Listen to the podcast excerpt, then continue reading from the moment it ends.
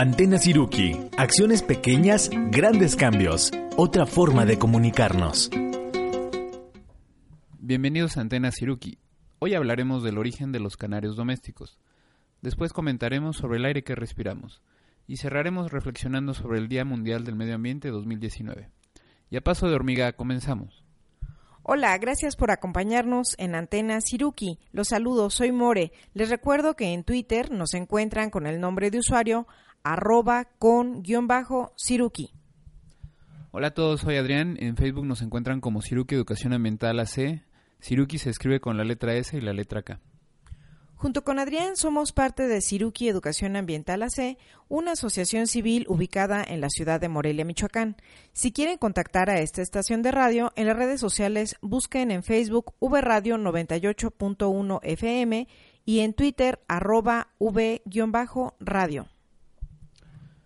Gracias por este espacio a V Radio, el sonido de tus ideas. Por si no lo sabían, Siruki es una palabra purépecha que significa hormiga y así como las hormigas buscan alimento, nosotros buscamos nuevos temas para compartir. Arrancamos con el primer tema. Es correcto, Adrián. Y bueno, le lo mencionamos de que íbamos a hablar sobre el origen de los canarios domésticos y les cuento el por qué llegué al interés de ese tema. Eh, resulta que desde que soy, bueno, desde niña en, en la casa de familiares, pues existían los canarios. Y me doy cuenta que aquí en la ciudad de Morelia es muy común que la gente los tenga.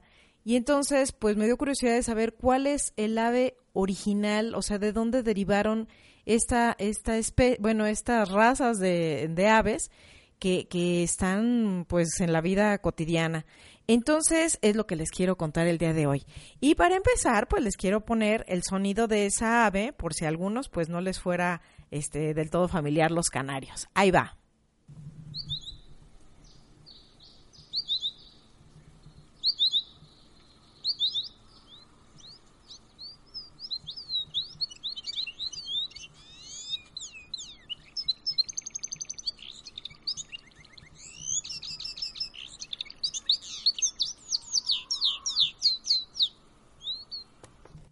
¿Qué tal? Impresionante. a mí yo eh, lo escucho y me remonta, les digo, a, mi casa. Este, ese sonido me lleva a pues a ver a, las aves, ¿no? Ahí metidas en, la jaulita. Entonces, pues les quiero sorprender, como quizás a mí, bueno, a mí me sorprendió. Resulta que el, canario original eh, es, es, un ave eh, que de hecho es endémica de las Islas Canarias, o sea, de hecho el nombre de Canario se derivó de la isla de donde prevenía, y también de las islas llamadas Azores y Madeira. Estas islas se encuentran en, el, en la parte del Océano Atlántico, eh, cerca de Portugal, cerca de Marruecos, eh, y estas islas eh, esta ave, les decía, era, se consideraba endémica, es decir, solamente se encontraba en esas islas viviendo.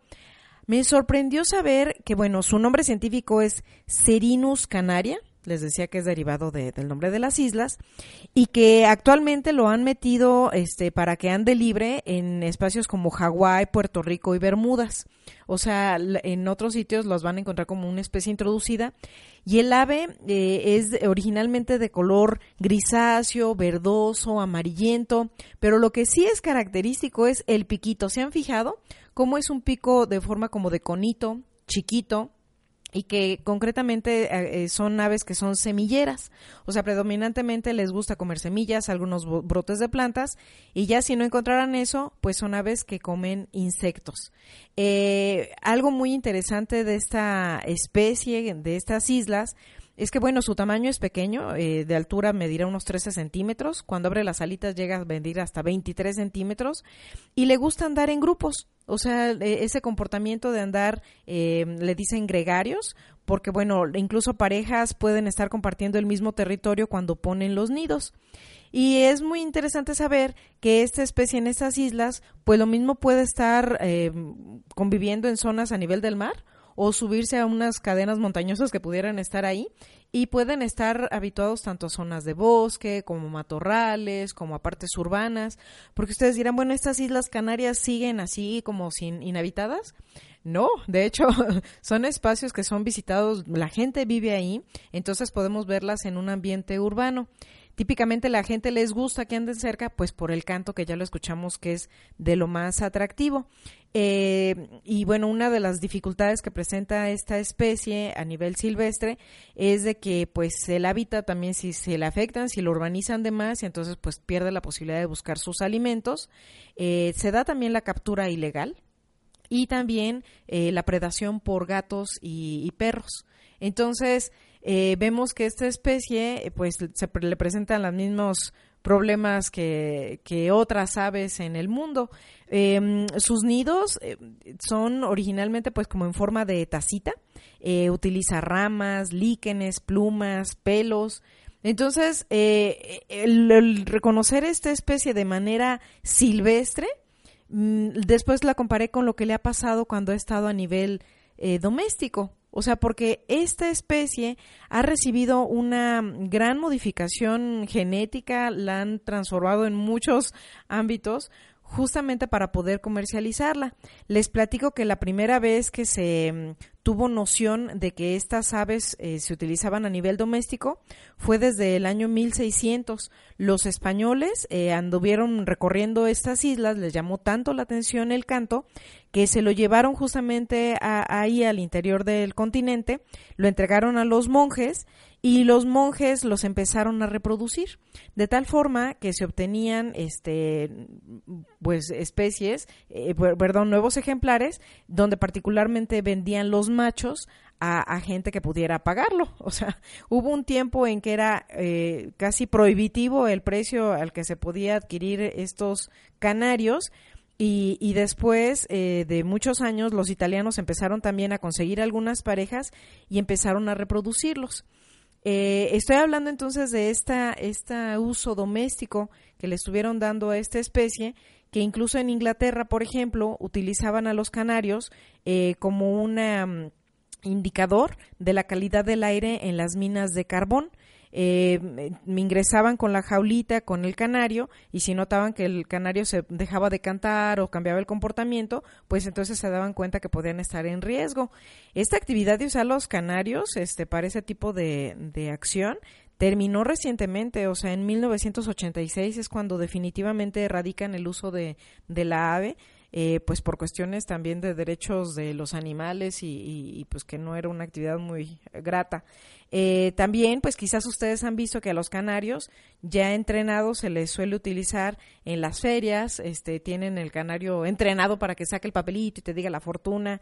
Y, y incluso en internet tú puedes encontrar eh, los, los pasos para entrenar a tu canario. Entonces es un ave que es de lo más apegada a los humanos. Fíjate, Adrián, que yo cuando pensaba en ella y en todo lo que estaba leyendo, dije, wow, es como el similar en los gatos y en los perros. O sea, cómo llegaron a un nivel de domesticación que, que llega a depender tanto del humano para poder estar bien. Porque mm, el, el canario ya domesticado, eh, que encontramos que ya hay muchas variantes, ya no se parece al canario original que les platico. Eh, se considera que hay 30 razas y las razas las establecen eh, por el tipo de plumaje, básicamente por el color, este, y a veces hay algunas variaciones de canto. Y es que hay canarios blancos, naranjas, amarillos, eh, rojos, algunos que tienen tintes negruzcos, verdosos y otros así como color café. Y, bueno, a mí me sorprendió saber que, por ejemplo, el primer, eh, la, primera obtención de canarios blancos fue en 1908 en Nueva Zelanda. Y es que lo que hacen para poder generar estas tonalidades es que cruzaban a este canario con otros eh, tipos de aves que pertenecieran a la misma familia. La familia de aves se le llama fringílide, son aves pequeñitas, o sea, les decía que característicamente tienen un pico corto, son semilleros y por ejemplo en, en Europa le llaman verdines, le llaman este jilgueros, pero no es el jilguero mexicano, sino es un, ave muy cantadora pero chiquita. Y entonces eh, describen que por ejemplo para obtener el color de canario rojo eh, hicieron que se reprodujera eh, el canario típico de las islas con uno que le llaman cardenalito de Venezuela. Y eso, como era un ave así súper roja, lograron un tono rojizo. O sea, realmente es toda una cultura de la domesticación, es todo un hábito de estar trabajando con estas especies, de tal forma que a los que se dedican a la reproducción de canarios y su cuidado y demás le llaman canaricultores. Entonces, eh, pues es realmente todo un, trabajo de, estar conociendo a, estas aves. yo, yo me quedé pensando, no me gustan las aves en jaula, pero si uno quiere ser un pues un dueño responsable y cuidadoso, pues hay ciertas acciones que hay que tener. Lo primero es que hay que cuidar de dónde se obtiene el ave, porque lo ideal es que acudas con las personas que se dedican justamente a la reproducción de canarios para garantizar por lo menos de que están siendo animales que proceden de animales domésticos, porque luego se llega a encontrar en los mercados esta deshonestidad de que toman aves eh, en libertad, aves silvestres, a veces incluso llegan a pegarle plumas, a pintarle de color o a decolorarle incluso con cloro las plumas para hacerlo pasar por un canario y eso realmente es una acción como muy triste este porque estás afectando completamente a, la, vida silvestre eh, entonces eh, bueno, eh, ¿qué cuidados hay que tener si acaso si tienes un ave domesticada, un ave de un canario? Pues bueno, primero pues procurar que la jaula sea lo más grande posible. Y lo más grande posible se refieren a que no tanto que sea muy alta, sino que sea un ave grande en horizontal, de tal forma, una jaula, perdón, que permita el, el vuelo de movimientos de ejercicio para que pues haga por lo menos ejercicio con sus alas y entonces no esté nada más paradito en alguna percha. Hablando de los canarios, es casi tiempo de irnos a una pausa y vamos a escuchar una canción que se llama Blue Canary, interpretada por Dina Shore.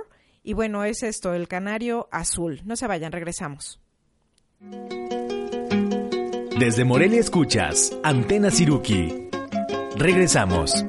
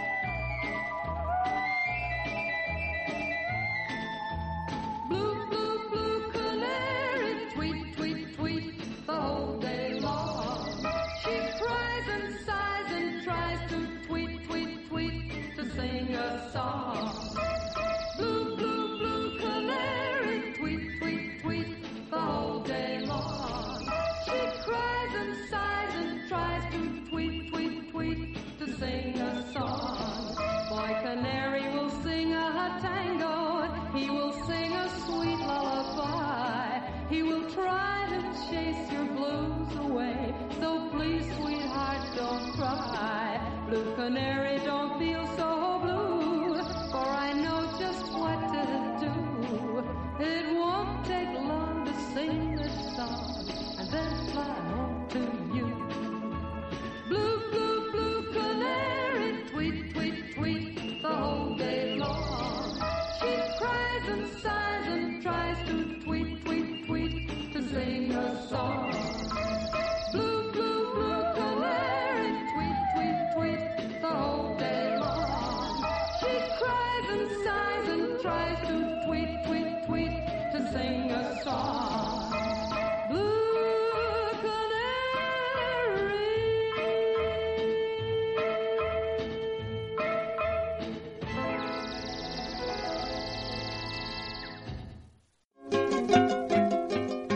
En V Radio, escuchas Antena Siruki. Continuamos. Ya regresamos, estamos en nuestro segundo bloque de Antena Siruki y estamos platicando sobre el origen de los canarios domésticos. Sí, este, al principio creo que mencionaste acerca de, la, de las Islas Canarias y bueno, nomás quería ah, acotar que, que, el nombre de Isla Canaria no, no es por los canarios, sino que es por unos perros, una raza de perros que viven en esas islas. Entonces, por eso se le conoce como Ínsula Canaria y, y, o Islas Canarias, ¿no? Pero es por los canes, o sea, como de perros, no de los pájaros.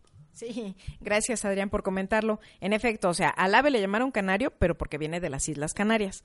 ¿Por qué le llamaron Islas Canarias? Bueno, esto que nos acabas de, mencionar de los canes. Y, bueno, estábamos eh, comentando que pues para ser un dueño de una mascota, un dueño responsable, pues decíamos que es importante que primero verifiquen el origen de ese canario que vas a adquirir, de preferencia pues buscar a estos canaricultores, que son los que se dedican a reproducir a los canarios. Y bueno, ya que lo vas a tener en casa, pues procurar que esté lo más cómodo posible dentro de las dentro de esa jaula donde lo vas a tener. Comentábamos que la jaula pues sea lo más grande que se pueda en tamaño horizontal porque los canarios más que subir hacia lo vertical tienden a moverse, a desplazarse este como de una percha a otra en sentido horizontal. Esto de que los las aves puedan estar haciendo ejercicio es muy importante, justamente para mantener como su salud física. E incluso algunos mencionan que existen eh, juguetes para aves. Eh, las, esos juguetes pues mencionan que básicamente son columpios, perchas, porque en esa en esa eh, oportunidad de moverse, de que los las incluso el agarre de las patas puedan estarlo eh, haciendo el símil de lo que se encontrarían en la naturaleza, que es justamente el estar en distintas eh, posiciones, distintos tipos de, ramas donde llegan. Eh, también es muy importante que tengan agua fresca diariamente, porque son aves que tienen hábito de bañarse a diario. Entonces el agua tiene que estar limpia. Cuando a ti se te olvida este, hacer esos cambios, el ave realmente se empieza a poner incómoda, incluso puede llegar a enfermarse. Es muy importante también que el espacio donde lo pongas el papel, si le cambias que tengas periódico que estés usando, lo cambies eh, si se puede cada cuatro días o máximo este cada semana. Eh, para justamente esta cuestión de la, de la higiene. Son aves, dóciles, eh, pero territoriales. Eso me llamó la atención, que cuando están domesticadas se hacen territoriales. Rara vez pueden estar conviviendo juntos, por eso ven al canario solo.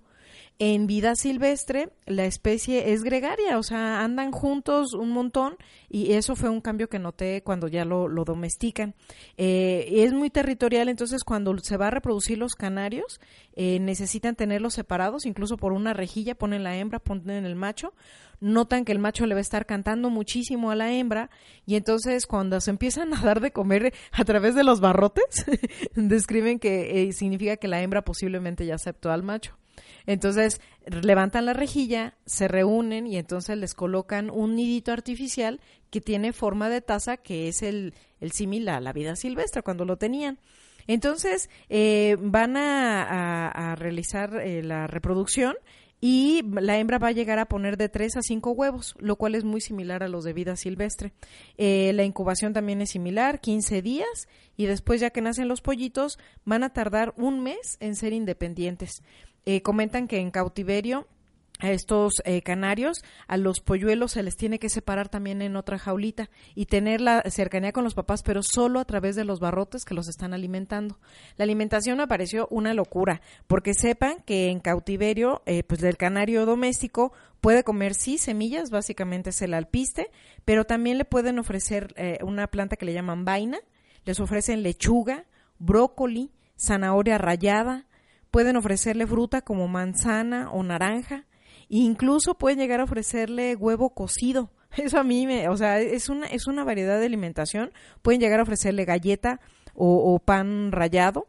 Y plantean de que cuando están en reproducción, eh, alimentando pollitos, pueden ofrecerles algunos insectos vivos, eh, que generalmente te los venden en una veterinaria, y este también pueden darle semillas germinadas. O sea, esa variedad de alimentos fue una locura saberlo en comparación, les decía, con los de vida silvestre. Eh, hay que procurarles que estas aves en cautiverio tengan sus ciclos de, de, día y de noche, entonces se sugiere que hay que cubrir la jaula ya que empieza a atardecer. Y, y bueno, son aves que quizás por esta eh, transformación genética que le han hecho, son muy, muy sensibles, se estresan con facilidad, de tal forma que no la recomiendan ponerla cerca de donde hayan perros, niños, porque el nivel de estrés puede ser tal que las aves dejen de cantar. Y bueno, algo que ocurre en los canarios es que mm, domesticados es que machos y hembras son igualitos. O sea, la diferencia es que ves que el macho canta y canta de una manera este, bastante grande, o sea, es, es notable, eh, pero cuando están estresados dejan de cantar. Y también van a dejar de cantar cuando cambian de plumaje, que es un proceso que puede durar varios días, y también, pues bueno, si están enfermos. Entonces, eh, todo esto lo platico para pues un reconocimiento de lo que son las aves domesticadas y cómo eh, el uso que les hemos dado y, y cómo al ser una ave que aunque es tan común en nuestros hogares, quizás en algunos hogares morelianos o de alguien más que nos escuche, pues tuvo un origen silvestre. Y en, esa, en ese origen silvestre, pues nosotros vamos a invitar a que sigamos disfrutando las aves en libertad. Eh, porque siempre nos van a presentar comportamientos y dinámicas variadas que, que bueno, nos parece interesante justamente disfrutarlas así, en, en vuelo, en, en, donde quieran estar en las calles o en los sitios. Muy bien, Mauricio, así es. La verdad es que las aves, digo, con su capacidad de movimiento, o sea, el, mantenerlas restringidas luego a una jaula creo que, es como un poco cruel, bueno, mucho cruel, no poquito. Este, muy interesante el origen de, de los canarios y ahorita pensando un poquito acerca de lo que comentabas del uso de los canarios para, para ver la calidad del aire dentro de las minas, pues e, ese es el tema que vamos a tratar ahorita, que es el, el aire que estamos respirando. Y, quería preguntarte qué te viene a la mente cuando uno piensa en la calidad del aire.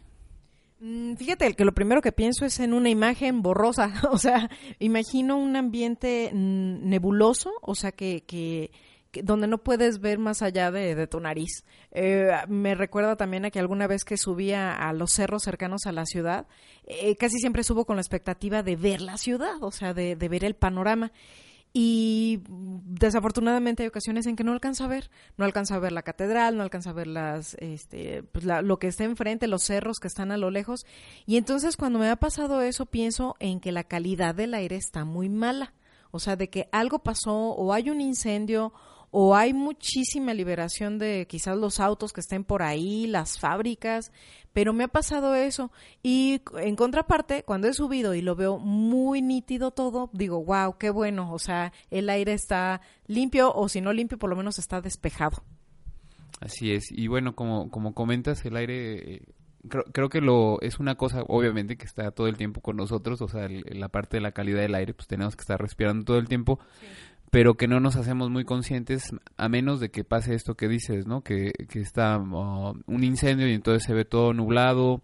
Eh, aquí en la ciudad de Morelia, no, bueno, no, no creo que no es tan común, pero por ejemplo en la Ciudad de México llega a pasar mucho, ¿no? De que llegas y te empiezan a picar los ojos, ¿no? te arden. Te arden, este, se te ponen rojos, te empiezan a lagrimear.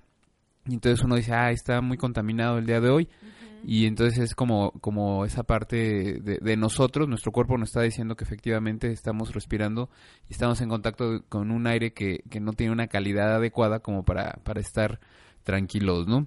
Y bueno, eh, quería comentar acerca de un señor, un, señor francés que se llama Romain Lacombe, y él siempre ha estado como que metido en la parte de las, de las computadoras, de la recolección de datos, y, una vez se le se dio cuenta, él dijo, yo creo que esta parte, lo del cambio climático global y todo esto, lo vamos a resolver utilizando las, las, la ciencia de las computadoras. Entonces empezó a investigar un poquito y, él estaba muy inquieto acerca de la calidad del aire en su ciudad, en París, y, se dio cuenta que, que, bueno, siendo una ciudad muy grande, París, eh, te podías enterar acerca de la calidad del aire por algunos reportes de parte del gobierno. Pero, no, bueno, este, esto yo lo vi en una plática TED que él dio y nos comentaba que la, para que tú puedas saber qué calidad de aire tienes, eh, el gobierno coloca ciertas estaciones de monitoreo. Son estaciones que imagínense que tienen el tamaño como, a lo mejor son un cilindro que mide dos metros de alto y a lo mejor como un metro de ancho, ¿no? Un metro y medio de ancho. Y son estaciones, son muy precisas, pero solamente son muy pesadas, obviamente no las vas a estar moviendo de sitio y son muy caras. Entonces en cada ciudad, o en particular en París, pues sí tenían algunas, pero no eran este, miles, ¿no? Digamos, una ciudad siendo muy grande, pues a lo mejor necesitarías tener más información. Entonces, lo que tú podías ver ahí es que, bueno, pues es el, la calidad del aire, pues lo que está alrededor de la estación, pero más allá de eso, tú no puedes saber cómo está la calidad del aire. Una cosa muy interesante que, que nos comentaba Romain es que la calidad del aire puede estar variando todo el tiempo, o sea, la calidad del aire a nivel de, de, de calle. O sea, no es de que, ah, pues está contaminado y se queda contaminado durante todo el día, o está limpio el aire y está, queda limpio todo el día, sino que puede estar cambiando, hay un flujo muy grande, o sea, puede estar cambiando entre este 6, 7, 8 veces al día la calidad del aire. Entonces, es como un fenómeno que es muy local. Y cuando tú estás midiendo la, calidad del aire como en escalas muy muy grandes con, estas estaciones él decía todas estas estaciones son útiles para el gobierno o sea para decir ah este ahorita está muy contaminado en esta zona vamos a cerrar las, las fábricas o vamos a crear una contingencia no en algunas eh, ciudades como por ejemplo en la Ciudad de México está este mecanismo en el que se disparan no las las contingencias y entonces se, se detienen ciertas actividades los coches dejan de circular, ciertos coches, etcétera, ¿no? Entonces son herramientas muy útiles, pero para gobernar, digamos, ¿no? Para tomar acciones en una escala muy alta, muy grande. Y pero a nivel local, o sea, para el humano, a nivel de, del individuo, muchas veces eso no es nada útil, o sea, realmente este no me sirve saber que, que está contaminado toda la ciudad, pero aquí en mi colonia cómo está. Nos vamos a ir un corte, ahorita regresamos. Desde Morelia escuchas Antena Siruki Regresamos.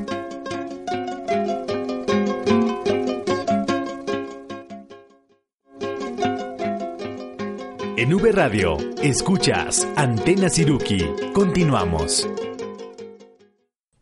Ya regresamos, estamos en el tercer bloque de Antena Siruki y estamos platicando sobre el aire que respiramos, sobre esa calidad de aire que estamos respirando.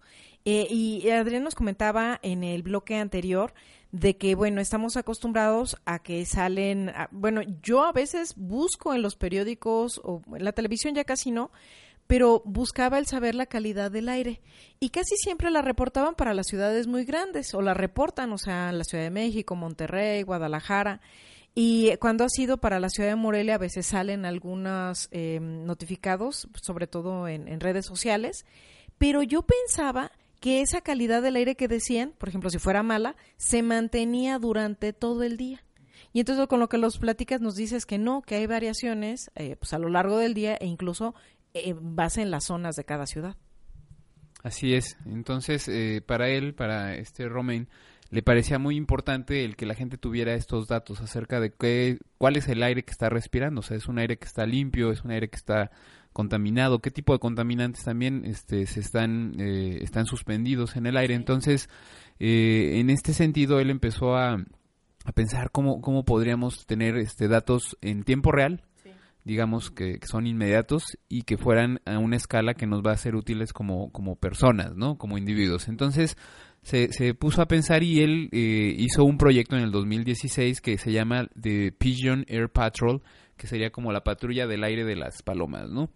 Entonces, eh, eh, eh, bueno, diseñaron unos eh, sensores para contaminantes, bueno, de los contaminantes más importantes que hay en el aire, que normalmente son óxidos nitrosos, el ozono y partículas suspendidas también. Y bueno, hicieron estos sensores, los hicieron chiquitos y la idea de él fue que con 10 palomas que estaban entrenadas, son palomas de carreras, les iban a poner estos sensores como con unas mochilitas y a la hora de la, hora pico, él después ya no estaba trabajando en París, sino que estaba trabajando en Londres, en la hora pico allí en Londres, las iban a liberar de ciertas locaciones y entonces ellas iban a estar, mientras hacen su camino de regreso a su, a su palomar, a su palomar, este, van a estar registrando todo el tiempo las, las emisiones, o bueno, cómo es la calidad del aire, porque aparte estos eh, sensores tenían un GPS este, asociado, entonces podías asociar la calidad del aire con una, una ubicación este, espacial. Entonces a él se le ocurrió esto, creó su Pigeon Air Patrol y empezó a, trabajar estas, estas, de esta manera soltaban a sus, a sus palomas y tú a través de Twitter podías eh, agarrar y poner un, entrar eh, al, al, sitio, bueno, al Twitter de, de, este Pigeon Air Patrol y poner tu locación, decir, ay, yo estoy en Bristol, ¿no? Que es una zona de Londres. Y entonces eh, lo que te regresaba el Twitter era la calidad del aire que estaba en ese momento en Bristol, ¿no? Y aparte te lo regresaba con, como, con algunas como... Uh, no recomendaciones, sino como con cositas así simpáticas, ¿no? De, de, que te decían, era como una imagen, ¿no? Y entonces era como si la paloma estuviera hablando, ¿no? Y ah, decir qué efectos tenía la contaminación, si estaba bien la calidad del aire. Vas a desmayar. Sí, sí, o sea, en términos así, ¿no? Como, como cosas, pues yo, yo lo pienso que son como cosas chuscas, ¿no? ¿no? Este, te decía, protégete, por ejemplo, ¿no? Protégete porque ahorita está, la, la contaminación está súper alta, entonces no no te vayas a, enfermar, ¿no? Entonces, eh, eh, funcionó bien el, esta parte del, del proyecto. Por ejemplo, ahorita estamos viendo una imagen, ¿no? Que le decían, eh, te da un dato, ¿no? Acerca de que la, la contaminación del aire es solamente la, está en segundo lugar de causa de muerte, atrás nada más de la fumada allá en el Reino Unido, ¿no? Entonces eran como que datitos, ¿no? Para para que pues te hagas más consciente de lo que está pasando, ¿no? Era una forma simpática, pero bueno, te estaban datos, estaban dando datos este, duros acerca de la, de la calidad del aire. Fíjate que a mí me pasa, Adrián, que cuando estoy en un sitio contaminado, inmediatamente empiezo a reaccionar como, como alergia. Entonces se me cierra la nariz, empieza la garganta a secarse, entonces es, es real. O sea, habrá unas personas que somos más sensibles que otros, pero sí el estar en un ambiente contaminado y pienso que son los orígenes pues son autos, industria, quemas. O sea, quemas no solamente de que se esté quemando el cerro, sino la quema que desafortunadamente de, basura, que todavía es un hábito pues muy generalizado en, en, menos en, nuestra ciudad. Entonces, eh, las, el origen puede ser variado. Así es. Y, y, bueno, ¿no? Este, ahorita que decías, ¿no? Esta parte como de las alergias también, luego, luego pensamos que todo tiene que, la alergia tiene que ver nada más con las semillas o con el polen. La realidad es que yo creo que con datos como este tú puedes asociar después y darte cuenta que las alergias, muchas alergias no tienen que ver con cosas naturales, sino con cosas que están flotando por ahí que están generadas a través de los coches, de las fábricas, ¿no? Pero que no tenemos los datos, entonces nada más son suposiciones.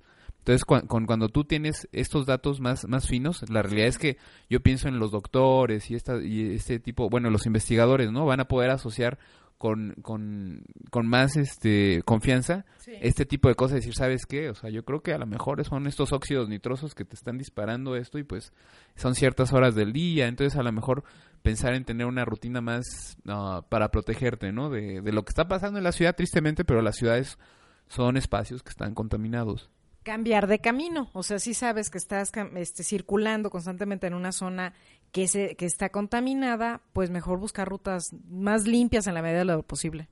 Sí, yo por ejemplo, cuando salgo al trabajo en la mañana en la bicicleta, eh, salgo muy temprano, entonces eh, encuentro mucho menos tráfico que cuando regreso en la tarde, que es un tráfico muy grande y, digo yo, si, si pudiera saber qué es, cuáles son los este, contaminantes que me estoy respirando, eh, y seguramente saldría que es, distinto la cantidad de, de, mi viaje de ida a mi viaje de vuelta, ¿no? O sea, serían datos muy, muy interesantes. Fíjate, Adrián, que, que hay un, hay un símil de que dicen que la contaminación del aire es el nuevo tabaco. O sea, que mencionan que ya no solamente fumar es lo que te puede dar estas enfermedades que platicaba, sino, sino estar expuesto. Eh, y entonces ahí entran para niños, este, para todas las edades, niños, adultos, gente mayor, y entonces bebés, entonces realmente es una situación delicada. Es muy delicada y bueno, les voy a dar un par de datos que, que me encontré por ahí. Se calcula que al año se, hay 7 millones de muertes prematuras que están son prematuras porque fueron asociadas con la exposición a la contaminación del aire. ¿Sí? O sea, no es de que respiraste y caíste muerto, sino que son, se van acumulando cosas porque estás respirando aire que no tiene la calidad adecuada y entonces eh, tu, estado de salud se va deteriorando. Entonces hay siete, se ha calculado que hay siete millones de muertes al año, este, prematuras, ¿no? Y eso cuesta, se, se ha hecho un cálculo que cuesta 5 mil millones de dólares a la economía mundial. O sea, todas estas muertes, estas el no ir al trabajo por, por cuestiones asociadas con la contaminación ambiental. Y un, dato más que luego yo quiero ver cómo calculan todo esto, ¿no? Pero digo, seguro que está muy bien calculado, pero quisiera saber cómo es que lo calculan. Eh, han calculado que, por ejemplo, en para París, Francia, la exposición a la, a, la contaminación del aire te reduce el tiempo de vida esperado en seis meses. O sea, si vas a vivir 72 años, bueno, este, si vives en París, este, a lo mejor vas a vivir 71 años y medio, ¿no? Y seis meses. Y este dato se vuelve aún más eh, dramático para zonas, algunas partes de China y la India, en donde se ha calculado que te puede reducir hasta cinco años tu expectativa de vida. O sea, es muchísimo, muchísimo, muchísimo, ¿no? Oye, Adrián, y retomando esto de las palomas que son, que andan patrullando la calidad del aire, este, eh, el, el sistema, el mecanismo, solamente se usa en palomas? Fíjate que, bueno, la idea original para él, yo creo que, digo, él es un este, emprendedor este, ambientalista y seguramente él tenía, tiene una visión muy, muy amplia de todo lo que estaba haciendo. Como primer paso fue esto, tenía que pilotear el hecho de crear un sensor que fuera lo bastante pequeño como para que las palomas lo pudieran estar transportando, que fuera preciso, que se pudiera incluir lo del GPS y todo esto. Lo estuvo piloteando este, durante ese año. La verdad es que yo encontré este dato, este, me metí al Twitter ahorita y la realidad es que yo ya no encontré a la Pigeon Air Patrol, o sea, es como si ya no estuviera trabajando esa, el Pigeon Air Patrol porque les cuento que, bueno, él, él es el, jefe o, bueno, el, el uh, ¿cómo se dice? Como el gerente o el creador de una empresa que se llama Plum Labs, ¿no? O sea, serían como que las, los laboratorios de plumas. Y él, este, a partir de ahí fue que se salió esta iniciativa del Pigeon Air Patrol, pero después el siguiente paso que hizo fue estos sensores, eh, hizo una colecta en estos sitios, uno de, estos sitios de crowd, crowdfunding, que es este Kickstarter, me parece que era, y pidió dinero para poder construir 100 sensores que se le iban a poner a 100 voluntarios, allí en Londres también. A personas. A personas. Entonces, como son chiquitos, la realidad es que tú te lo puedes llevar colgado en tu mochila, vas en la bicicleta, la metes también, lo cuelgas en la bicicleta, en el casco, en la, en, la, vas con tu carriola, con tu bebé, lo cuelgas ahí, este, entonces hay distintos sitios donde lo puedes colgar y lo que la idea de él era, pues igualmente ver la factibilidad de que se pudiera estar monitoreando todo el tiempo el aire con gente, ya no con las palomas, porque las palomas pues eran 10 y este pues es limitado también el número de palomas que pueden estar entrenadas. Claro. Y él pensó, dijo, pues lo mejor es que la gente lo haga, ¿no? Es como este esta aplicación de Waze, ¿no? de que es de tráfico, que te va diciendo el tráfico y el tráfico te lo va diciendo en tiempo real y los datos que se están de los que se nutre Waze son datos reales de gente que está en el tráfico. Entonces es muy inmediato y es muy confiable. Entonces la idea yo creo que tiene que ver con esto, la de él, entonces su primer pilotaje fue eso, consiguió el dinero, hicieron los 100 eh, sensores, los, se lo pusieron a las, a las personas y resultó que pues funciona genial, ¿no? Y que ahora ya no era a través de Twitter, sino que generaron una aplicación que se llama um, Air y eh, con esta aplicación Air iban llegando los datos todo el tiempo. Y tú podías saber, o sea, este, eh, si cuál era la calidad del aire en, en, cualquier momento, bueno, obviamente si estabas este, asociado con estos, eh, este sitio, ¿no? O sea, donde estaban la gente ahorita con los sensores. Qué maravilla. Estoy sorprendida porque, bueno, si los humanos andamos en todos lados, pues aprovechemos que andamos por ahí a beneficio de la salud, a beneficio de la ciencia, porque finalmente todos estos datos nos van midiendo también patrones, o sea, de, de, de fluctuación, de, de qué zonas están, como tú decías, más limpias, más sucias. Me parece maravilloso. Sí, de hecho yo creo que pega perfecto con este concepto de la ciencia ciudadana. Sí aunque aquí no es tan activo, sino nada más traes el sensor. Nos vamos a hacer un corte, vamos a escuchar una canción que se llama Pigeon, o sea, Paloma, del eh, dueto que se llama Tenis. Ahorita regresamos. Desde Morelia escuchas Antena Siruki. Regresamos.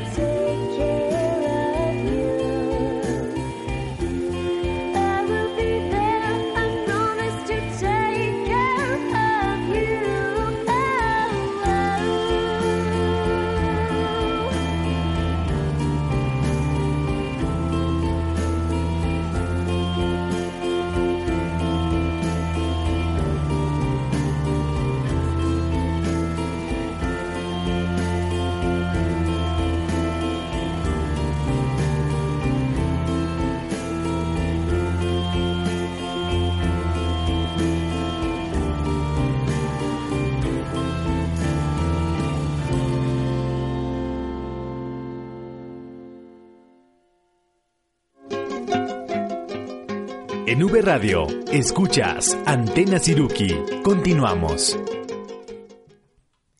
Ya regresamos, estamos en el último bloque de Antena Siruki y estamos bien interesados en este tema de el aire que respiramos y de cómo esta persona este, francesa diseñó un, un sensor para checar la calidad del aire en tiempo real que tú como individuo podrías traerlo encima y entonces está reportando datos.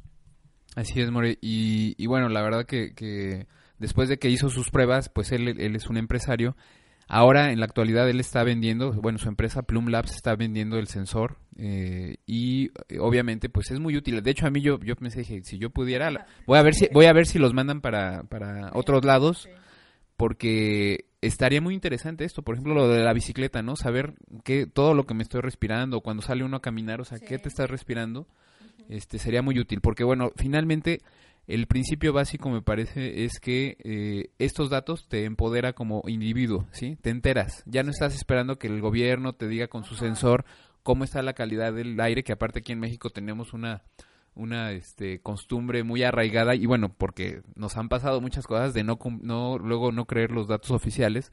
Entonces el hecho de que traer tu sensor, o sea, te va a decir cómo está realmente el, la calidad del aire y a partir de eso uno puede decir, oye, esto está muy contaminado, buscar las causas será que los coches no están este están eh, no están afinados. hay muchos muchas empresas a lo mejor hay empresas que están contaminando de más a lo mejor esas empresas se tienen que salir de la ciudad.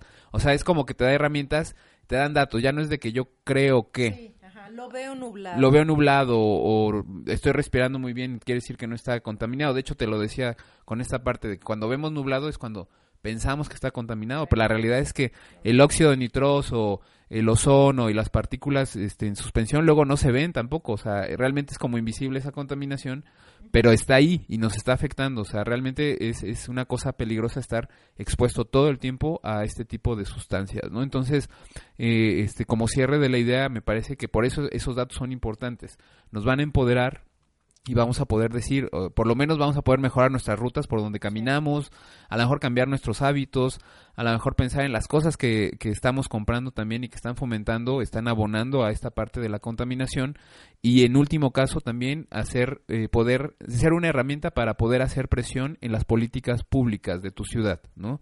saber que, que, estos datos son reales, que está muy contaminado por ciertas causas. En, el, en la Ciudad de México, por ejemplo, ¿no? O sea, a lo mejor no se necesita que nada más no haya, no circulen uno, dos o tres días, a lo mejor cuatro días, no sé, o sea, a lo mejor estoy siendo muy exagerado, pero con las cosas que se están viniendo, con las partes, todo lo que nos están contando acerca de la contaminación por plásticos, o sea, creo que es el momento para, para decir y tomar medidas un poquito más drásticas, ¿no? O sea, acá en la ciudad de Morelia, luego resulta que parece que no está tan, tan contaminado, pero la realidad es que hay un tráfico salvaje, la gente está parada en, las, en los parabuses esperando las combis o los camiones y estamos respirando todo eso todo el tiempo, ¿no? Entonces, quizá, o sea, debería ser tiempo de tomar medidas drásticas como a lo mejor el no circula que tienen en el DF puede ser una cosa buena, o sea, que la gente deje de circular tantos coches todos los días y, optar por el transporte público, por caminar o por las bicicletas, o sea, eh, tristemente, pero no todos nos cae el mente de que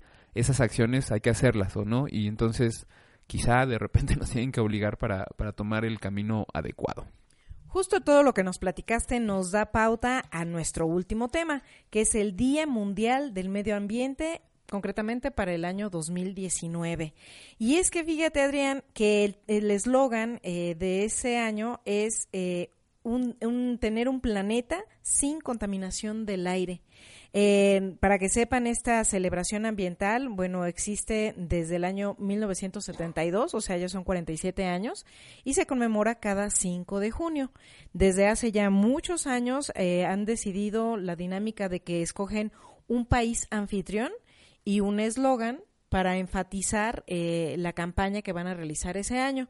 Eh, les voy a dar referencia de algunos años pasados. Por ejemplo, en el año 2016 invitaron a, que se luchara por mantener la vida silvestre. Entonces, eh, acciones como respeto, como mantener, mantener en las mejores condiciones los ecosistemas, limitar la urbanización desordenada, fueron acciones de ese año. 2017 te invitaron a estar conectados con la naturaleza. Ese año recuerdo que el país anfitrión fue Canadá, y entonces abrió durante todo el año eh, sus parques nacionales para que la gente pudiera ingresar así de manera gratuita, justamente para esta apreciación y esta valoración de la biodiversidad de, de los sitios. En el año 2018, el país anfitrión fue India y la, la campaña fue sin contaminación por plásticos. Y entonces les decía, 2019 es sin contaminación del aire y el país anfitrión es China. Lo escogieron a ese país porque ha promovido el tener, es, es de los países que tiene mayor influencia en manejar energía limpia y tener vehículos eléctricos. O sea, están haciendo la transición a, bueno, ya finalmente se usa energía, pero de, dejar de usar la energía este, de los combustibles fósiles para energías alternativas que pueden estar generadas pues por el viento, por ejemplo, por los paneles solares. Entonces, eh, China ha, resaltado en esa intención y es que justamente muchas de sus ciudades tienen unos niveles de contaminación muy, muy grandes y exacerbados. A veces hemos visto fotos de gente asiática ya de plano con mascarillas. Digo, ya no es solamente de aquel este, continente, sino también en, en Latinoamérica y en general en América y en otros lugares ya vemos gente que se protege con mascarillas o con un pañuelo por la contaminación que, que, nos platicabas, Adrián, y es que el origen de esa eh, contaminación del aire, pues puede ser por la agricultura, agricultura, perdón, em, puede ser por el transporte, eh, no solamente público, o sea, todos esos vehículos que la gente está manejando en solitario, pues generan un impacto. Fíjate que ahorita que estabas platicando me metía a la aplicación del que les acabo de, de contar. Sí. Y me pasó una cosa muy chistosa. Por ejemplo, yo tengo eh, a Londres, este, me salen los datos, San Francisco me salen los datos, la Ciudad de México también me salen datos, pero quise eh, cargar los datos de Beijing, ¿no? O de Pekín, la, capital de, China, y no existen. ¿En serio? no. Wow, bueno, pues igual y esperemos que enfaticen el que la gente pueda monitorear. Y es que, bien decías, Adrián, o sea, se está dando un cambio. La contaminación ya está ahí pero quizás es reciente el tomar eh, acción, acción por tener datos eh, más certeros, eh, datos constantes. las acciones cotidianas todavía es algo que se está construyendo, o sea, es algo, la contaminación por aire tiene muchos años, pero apenas la gente como que está haciéndose consciente de que sí, sí es real, ya está aquí, tenemos que hacer cosas. Y les decía que otras fuentes de contaminación son los hogares, o sea, eh, esos hogares donde se sigue quemando leña, se usan eh, pues otros combustibles, eh, también las industrias definitivamente. y la, la quema, están mencionando ahorita la quema de basura como un generador de, de contaminación muy importante. Eh, y bueno, la electricidad, que ya sabemos que su origen pues es, es altamente contaminante. Entonces, em, eh, ¿por qué fijarnos en este tema? Pues porque ya decía bien Adrián, afecta a la cuestión de salud, afecta a los derechos humanos, porque hay un, nos marca la ONU que hay un 90% de la población mundial que está respirando aire inseguro que ya no solamente está conectada la contaminación del aire con cáncer en el pulmón, sino son indicios para diabetes, para asma, para accidentes cerebrovasculares, para cardiopatías, eh, para la demencia. Y, entonces esos estudios eh, los tienen ellos, están basados en estadísticas de salud de la gente, de tal forma que uno de los loguitos que manejan para este Día Mundial eh, del Medio Ambiente 2019 es un corazón eh, justamente vinculado como con un círculo que simula la atmósfera. Pero es porque ya hoy por hoy eh, las causas de enfermedad ya no solamente son tan directas de lo que comes, sino ahora es lo que respiras. Entonces, em, eh, son, son datos que alarman, pero que nos tienen que mover a la acción. De tal forma que la campaña del 2019 del Día del Medio Ambiente es que te invitan, es que aprovechando las redes sociales, una semana antes de la celebración, una semana antes del 5 de junio, te tomes una foto con una, eh, con una mascarilla o con un paliacate o con algo que simbolice que está, estás preocupado por la calidad del aire. Pero no nada más es que te tomes la foto, sino que cuando la publiques, escribas un compromiso que piensas hacer tú o cada quien a favor de una calidad del aire. De tal forma que el día 5 de junio, que es la celebración, publiques otra foto pero ya haciendo la acción para, para esa calidad del aire. Por ejemplo, te tomas la foto, te la pones con un balacate, pero el día del ambiente te tomas una foto en que acudes al trabajo en bicicleta o de que te fuiste caminando para ir a recoger a tus hijos a la escuela o cualquier cosa que se te ocurra. ¿Qué ideas poner? Ah, pues son muy hábiles los de la ONU porque ya te publicaron una guía para qué acciones puedes hacer tú como ciudadano o como gobernante o desde tu escuela o eh, tú como individuo o en las empresas, te dan ideas.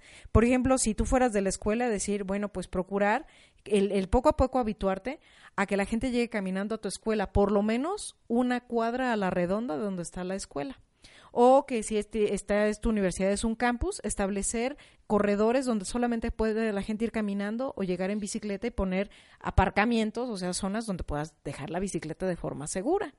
Eh, a nivel de, de, gobierno, te dice de que pues establecer eh, ya tal cual carriles bien definidos y respetuosos de la gente que camina y la gente que va en bicicleta, porque todavía no se logra.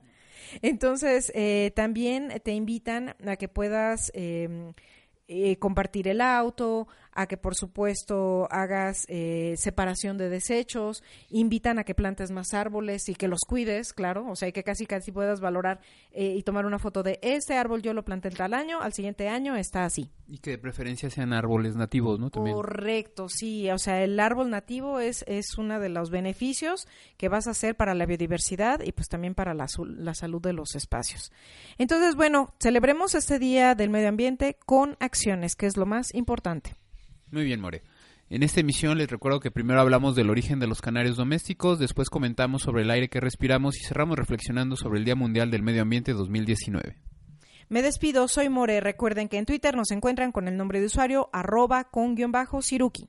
Me despido, soy Adrián. En Facebook nos encuentran como Siruki Educación Ambiental AC. Gracias por haber estado con nosotros. Gracias V Radio por este espacio. Hasta la próxima. Antena Siruki. Acciones pequeñas, grandes cambios. Otra forma de comunicarnos.